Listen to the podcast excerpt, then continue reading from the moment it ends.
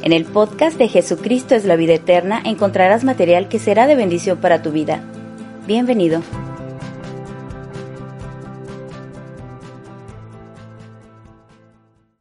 Dios le bendiga, buenos días, buenas tardes, muchas bendiciones de Dios en esta preciosa hora. Dice amén, iglesia. Siempre nos gozamos, nos gozamos porque sabemos que Dios guarda nuestras vidas. Amén. Y como Él guarda nuestras vidas, puede ser que estemos viviendo situaciones difíciles. Amén. Y de eso vamos a hablar hoy. El tema de este día se, se titula Sobrevivientes del diluvio. Los sobrevivientes del diluvio, hermanos. Abra su Biblia, por favor allá en Génesis capítulo 6, versos del 1 al 3. Amén. Génesis capítulo 8, perdón, dije 6, ¿verdad? Génesis capítulo 8 y vamos a leer los versos del 1 al 3. Yo lo leo y usted lo sigue con su vista. Dice así la palabra del Señor. Y se acordó, y se acordó Dios de Noé y de todos los animales y de todas las bestias que estaban con él en el arca. E hizo pasar Dios un viento sobre la tierra y disminuyeron las aguas y se cerraron las fuentes del abismo y las cataratas de los cielos y la lluvia de los cielos fue detenida y las aguas decrecían gradualmente de sobre la tierra y se retiraron las aguas al cabo de 150 días. Amén. Después de los 40 días que estuvo lloviendo, hermanos, 150 días tardaron las aguas en quitarse de la faz de la tierra. Son cinco meses más 40 días de, de lluvias, fueron seis meses encerrados en una especie de embarcación que nunca antes el ser humano había construido algo semejante, ni tenían idea de que eso podía ser logrado. Pero Dios le dio todas las indicaciones correctas a Noé para hacer construir ese arca, esa barca, esa embarcación y de esa manera pudieran ellos sobrevivir. Los sobrevivientes al diluvio fueron unos cuantos. Hoy en día, en nuestro mundo, nos toca algo parecido.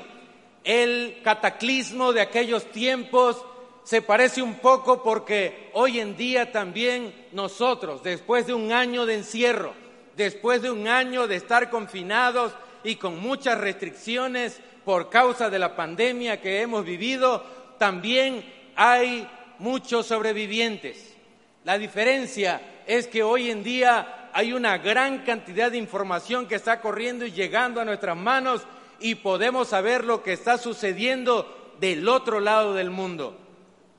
Mis hermanos, Dios nunca se olvida de sus hijos. Dios siempre estará pendiente de cada uno de nosotros.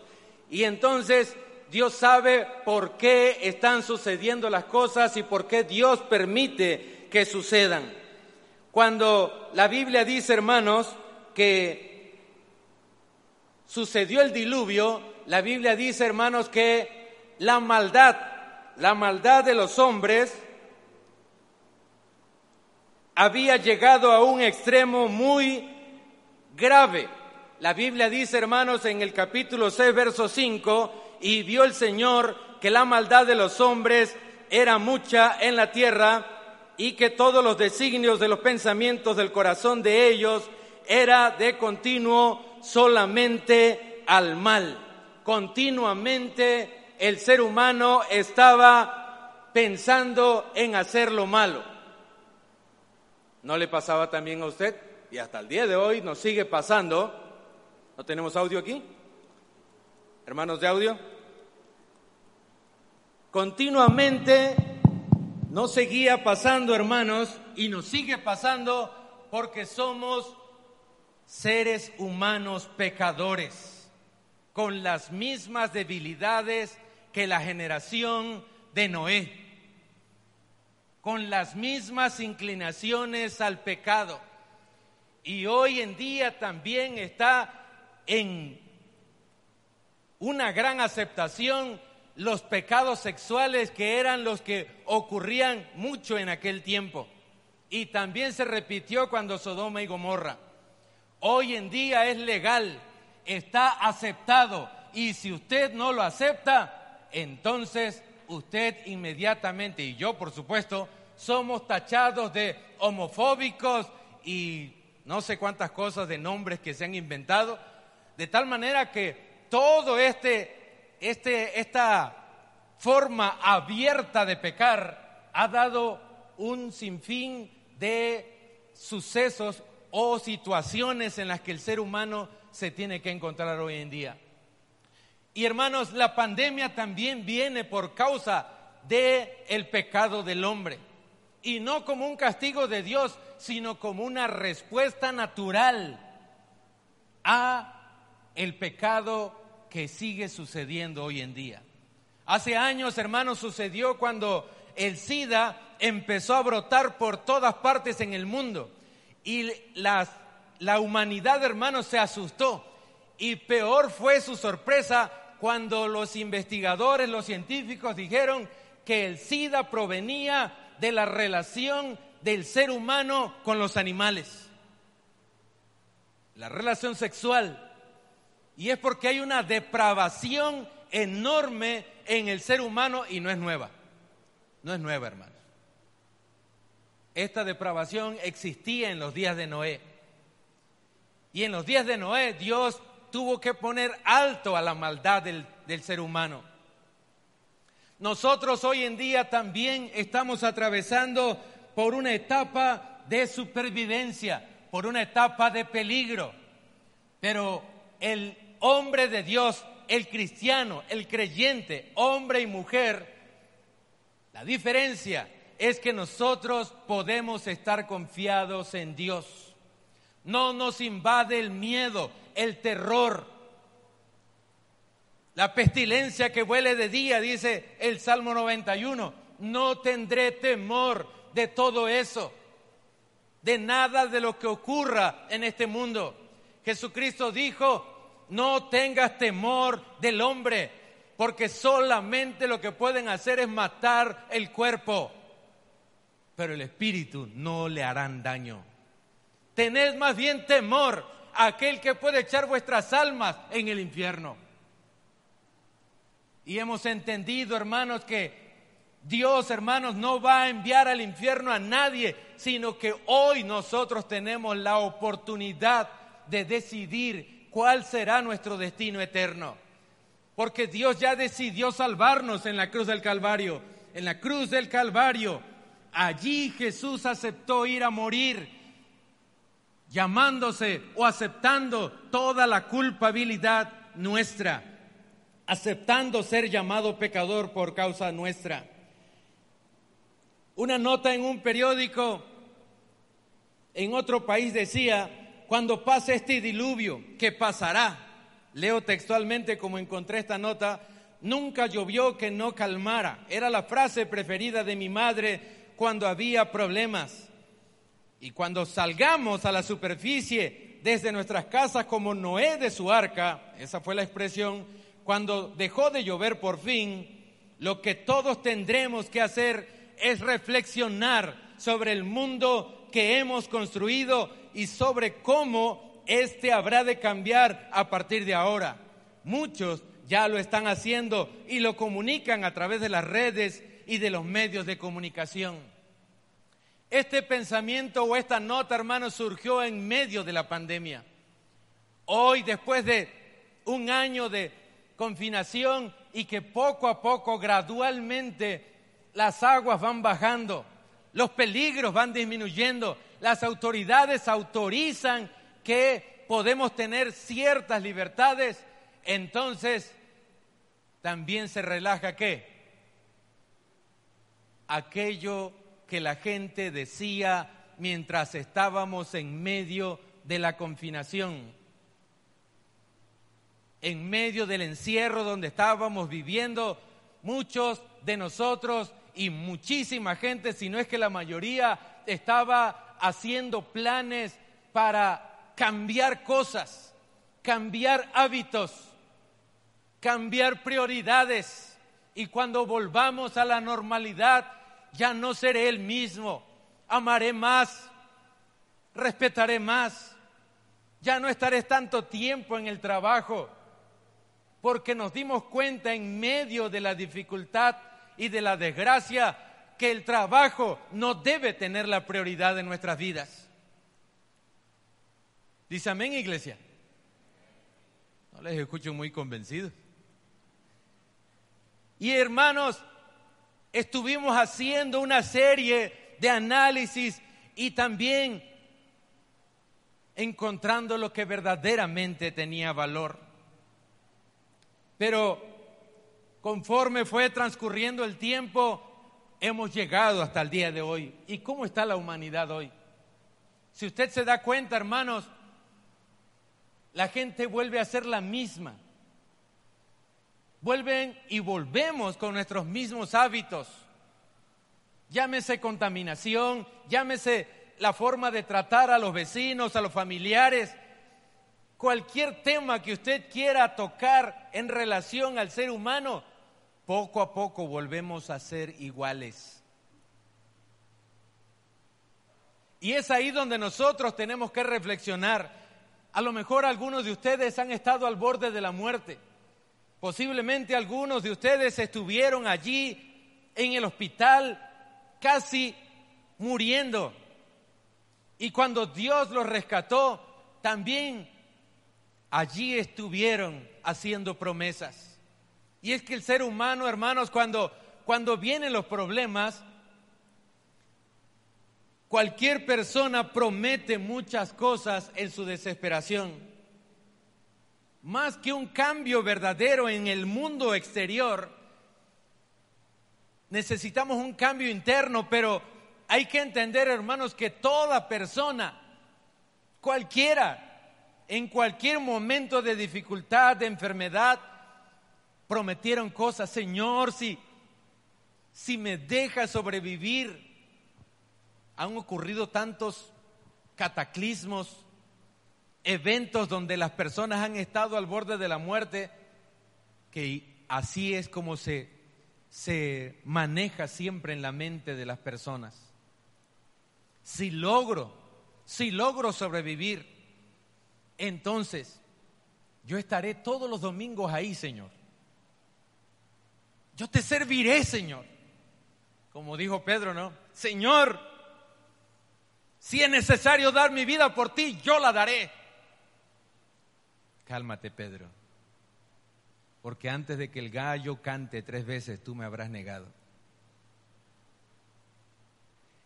Y hermanos, el ser humano promete entonces el sol, la luna y las estrellas con tal de salir de su situación.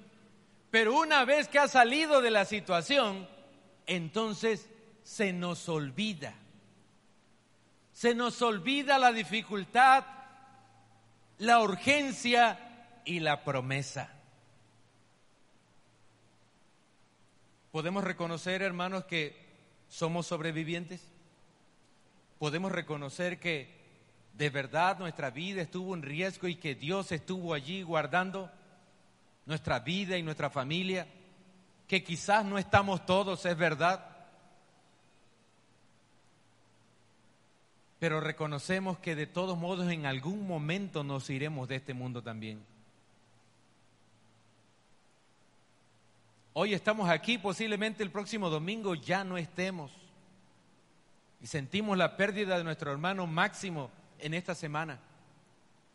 Y todos nuestros hermanos que han partido nos duele en nuestro corazón. Pero conforme van disminuyendo las dificultades, como las aguas bajaron paulatinamente, así también, hermanos, paulatinamente nuestra promesa fue decayendo. Yo veía a muchas personas diciendo en las redes sociales, ahora que regresemos a la normalidad, lo primero que yo quiero hacer es estar en el templo dando gracias a Dios. Sí, pero quizá nada más un día y ya luego todos los días ya no me vuelves a ver nunca jamás.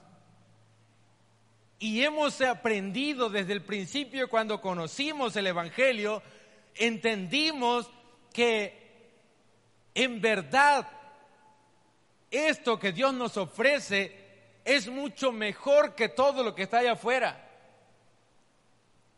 Pero ¿qué sucede, hermanos?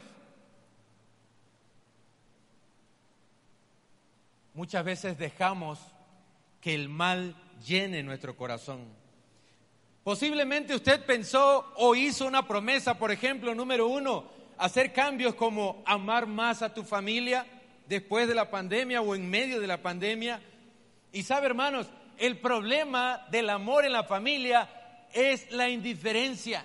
Si usted quiere amar más, usted tiene que combatir la indiferencia. Y la indiferencia, hermanos, es la frialdad, el no me importa qué te esté pasando o qué estés pensando. ¿Saben, hermanos, que hay familias así? Esposos, padres con hijos, hijos con padres. Y hay un desinterés, eso es, eso es la indiferencia, hermanos, desinterés, apatía desdén.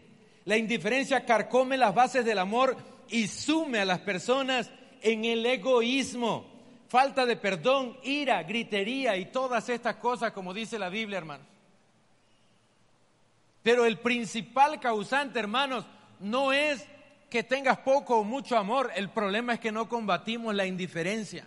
Y la indiferencia, hermanos, la tenemos que combatir motivándonos, como dice la Biblia, al amor, reconociendo lo bueno, con palabras de cariño, de elogio, de gratitud, de interés. Así se combate la indiferencia. Muchas familias, hermanos, se, se destruyeron ahora en la pandemia. Pero no es que se fue, el causante fue el virus, no, ya traían una grieta ya traían problemas y lo que hizo la pandemia fue acentuar más, hacer notorio más los problemas que habían de comunicación y de amor.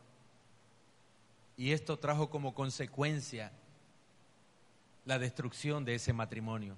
Y lo mismo pasa con nuestra vida espiritual, hermanos. No es que la pandemia se llevó a los hermanos.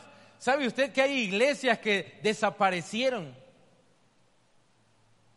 que se fue toda la membresía prácticamente.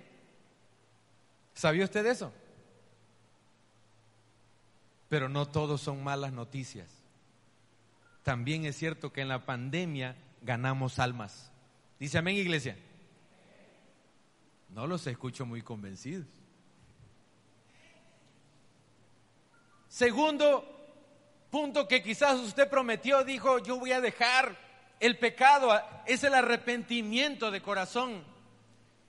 Y es que Dios conoce nuestros caminos, nuestros vicios, nuestros odios, groserías, injurias o lujurias, mentiras, rebeliones.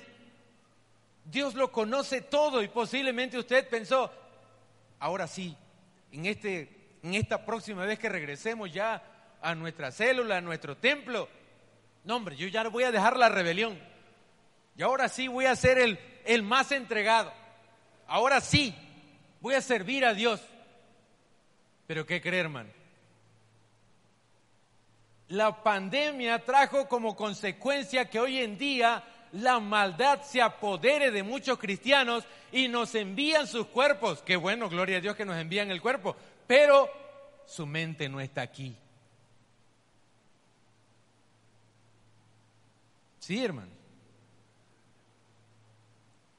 Porque se secaron en la pandemia.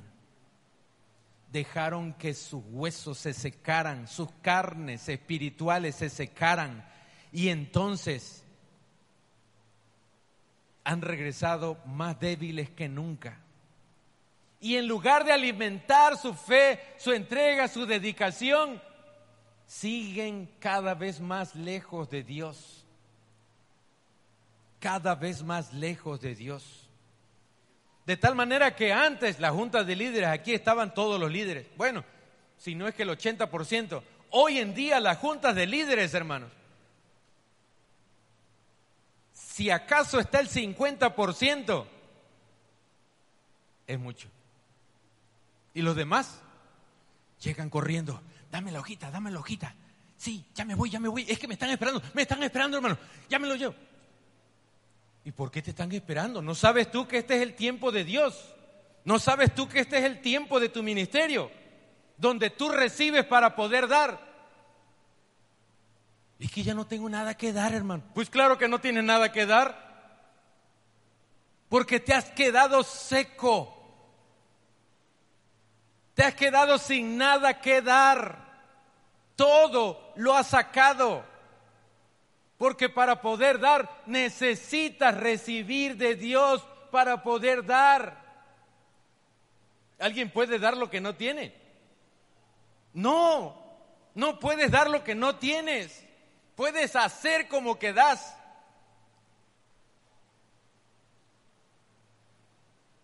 Y es ahí, hermanos, donde está el error, porque estamos dejando que nuestra carnalidad se apodere de nosotros.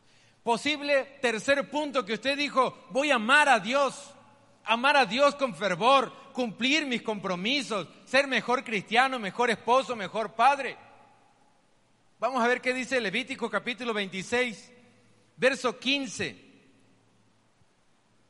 Dice, y si desdeñareis mis decretos y vuestra alma menospreciare mis estatutos, no ejecutando todos mis mandamientos e invalidando mi pacto, ¿qué dice el siguiente? 16. Hay una advertencia ahí, hermanos. Yo también haré con ustedes esto, enviaré sobre vosotros terror, extenuación y calentura que consuman los ojos y atormenten el alma y sembraréis en vano vuestra semilla porque vuestros enemigos la comerán. Amén. Y unos versículos antes a eso, hermano, Dios estaba diciendo, yo seré para vosotros por Dios y ustedes serán pueblo para mí. Y esas partecitas donde hay promesas de Dios, a todo el mundo le encantan, hermanos. Todo el mundo quiere esa parte donde Dios promete estar con nosotros. Pero no queremos leer esto que acabamos de leer. Si desdeñareis, ¿qué cosa es desdeñar? Despreciar, que no te interesa.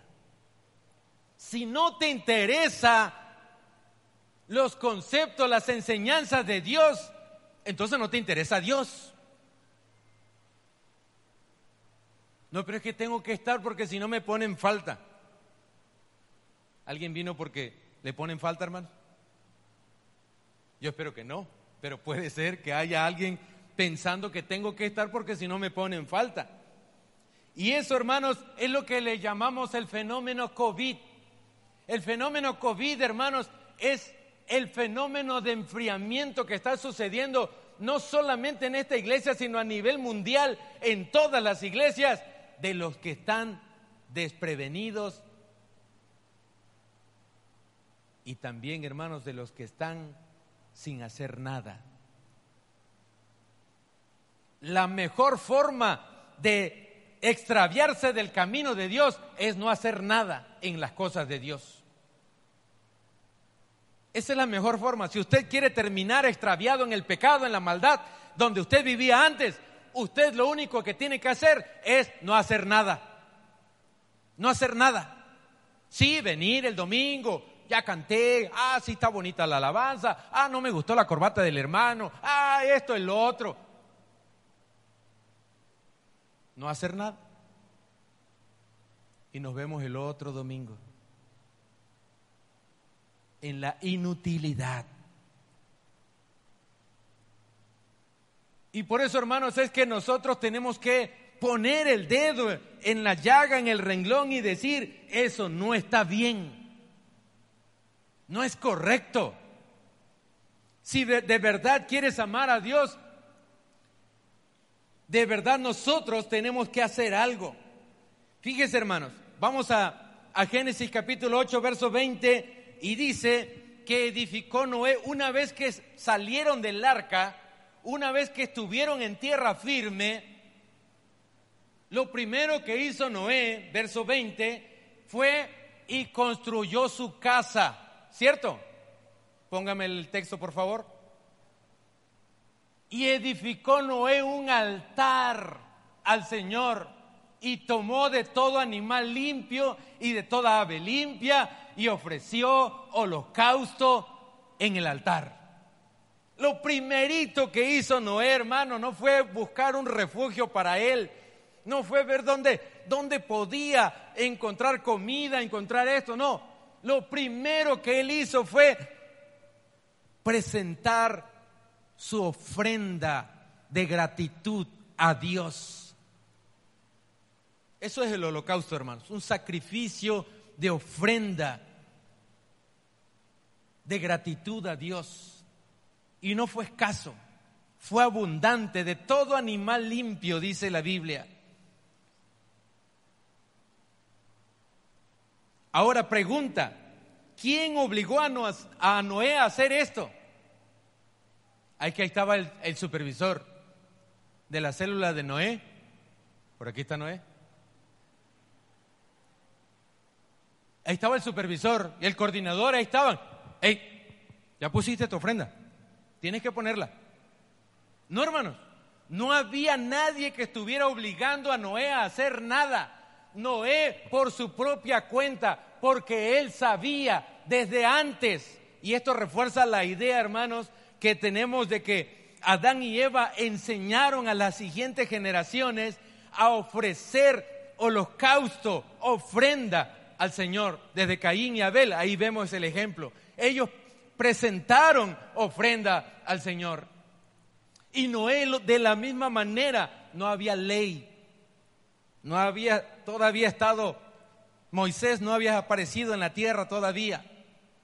No había nada que obligara a Noé a hacer nada, pero él quiso hacerlo. Y dice ahí en el verso 21, Dios se agradó y percibió el, Señor olor grato y dijo el Señor en su corazón, no volveré más a maldecir la tierra por causa del hombre, porque el intento del corazón del hombre es malo desde su juventud en todos nosotros. No estamos aquí porque seamos buenos. ¿O usted sí está aquí porque es bueno? No. No venimos a este lugar porque seamos los más buenos de, de mi comunidad, de mi calle, de mi familia. No. Venimos porque reconocemos que hay maldad en nuestro corazón y que continuamente nuestro corazón quiere estar haciendo y pensando lo malo. Pero cuando venimos aquí, cuando estamos en la célula, cuando practicamos el ministerio, cuando practicamos las enseñanzas de Jesús, todas esas maldades se debilitan. Y se fortalece nuestro espíritu y el Espíritu Santo de Dios en nosotros y nos aparta del mal. Pero toda esa maldad continuamente está en nosotros también. Dice amén, iglesia. ¿O a usted no le pasa? Amén. La pregunta entonces es, ¿quién te obliga hoy?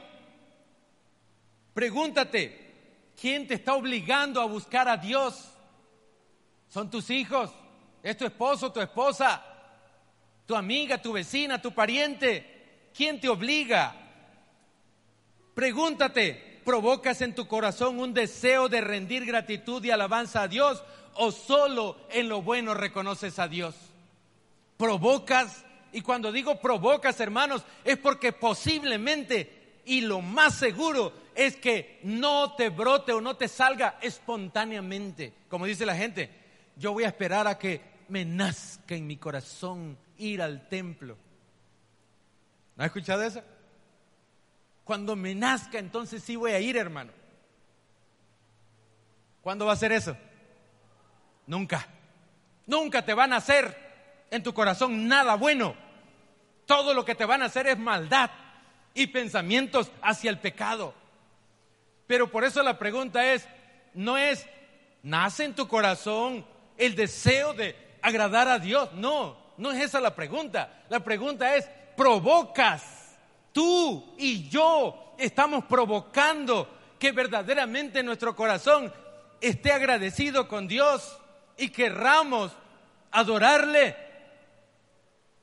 ¿Sabe usted, hermanos? Hay gente que cuando vienen los problemas dice, Señor, pero ¿y entonces no es que estás conmigo? Nunca la Biblia dice que estaremos aislados de los problemas. Al contrario, siempre habrá dificultades. Jesús lo dijo. En este mundo tendrán aflicción, pero confiad, yo he vencido al mundo. Si el mismo Jesús murió a causa de la maldad de los hombres, siendo inocente, ¿qué tantas cosas no pueden pasar con nosotros, hermanos?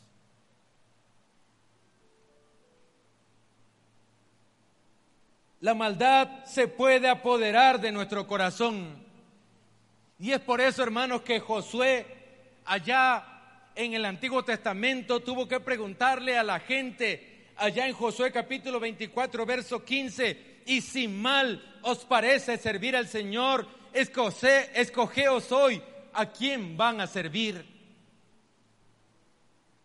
Todo el tiempo nosotros tenemos que decidir a quién servir. Y estamos hoy aquí porque has decidido bien, has decidido correctamente estar en los atrios del Señor. Pero hermanito, por favor, escoge servirle con todo tu corazón, con todo tu corazón, con toda tu alma, con toda tu mente, con todas tus fuerzas. Así es como tenemos que decidir amar a Dios. Josué le dice a aquella generación que estaban queriendo hacer lo malo, y si a ustedes les parece cosa mala servir al Señor, entonces escojan lo que van a hacer, a quién le van a servir. Nadie te está obligando. Y eso es lo hermoso de Dios, hermanos, que Dios no nos obliga. Dios nos impulsa, nos motiva, pero no nos obliga. Su Espíritu Santo nos motiva todos los días. Pero nosotros decidimos qué vamos a hacer. La pregunta es, ¿qué harás tú? Yo conozco tus obras, dice Apocalipsis 3:8. He aquí he puesto delante de ti una puerta abierta, la cual nadie puede cerrar, porque aunque tienes poca fuerza, poca fuerza, has guardado mi palabra y no has negado mi nombre. Yo sé, hermanos, que en algunos de nosotros de repente hay poca fuerza, poca fe, pero decides, aún con esa pequeñita fe, decides ir a tu célula, estar en los negocios de Dios. Aún con esa pequeñita fe, decides venir a este lugar. Y quiero decirte que Dios te va a bendecir por tu esfuerzo. Pero también quiero decirte que no puedes quedarte con esa pequeñita fe, sino que debes buscar que tu fe sea más grande, que tu entrega sea mayor, que tu decisión por seguir a Jesucristo sea inquebrantable. Esfuérzate y sé muy valiente. Es la enseñanza y el llamado de Dios. Toma tu decisión. Cada uno de nosotros tenemos que tomar nuestra decisión. Pero como hemos dicho anteriormente, hermanos, nada de las cosas buenas vienen por accidente. Ninguna de las cosas que Dios quiere darnos vienen por casualidad. No. Todo obedece a un plan y a una decisión. Al plan de Dios y a la decisión nuestra. Usted y yo tenemos la oportunidad de ser sobrevivientes en este, en este tiempo.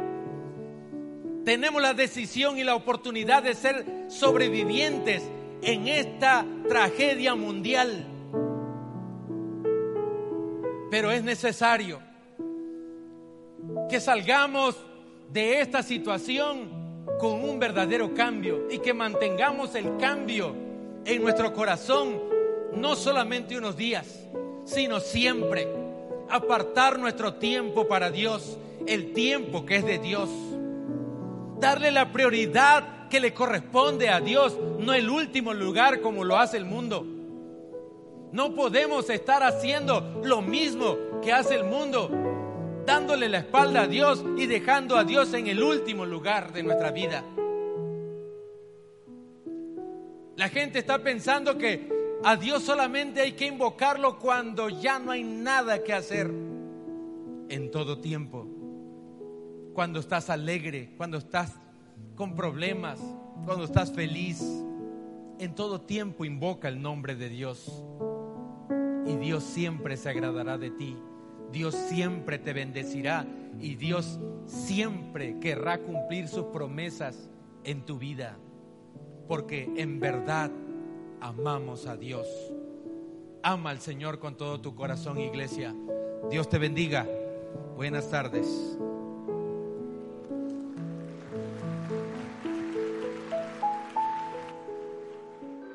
JBE Podcast es una herramienta que busca ser de bendición para sus oyentes. Comparte y no dejes de seguirnos. Cada semana encontrarás material nuevo para tu edificación.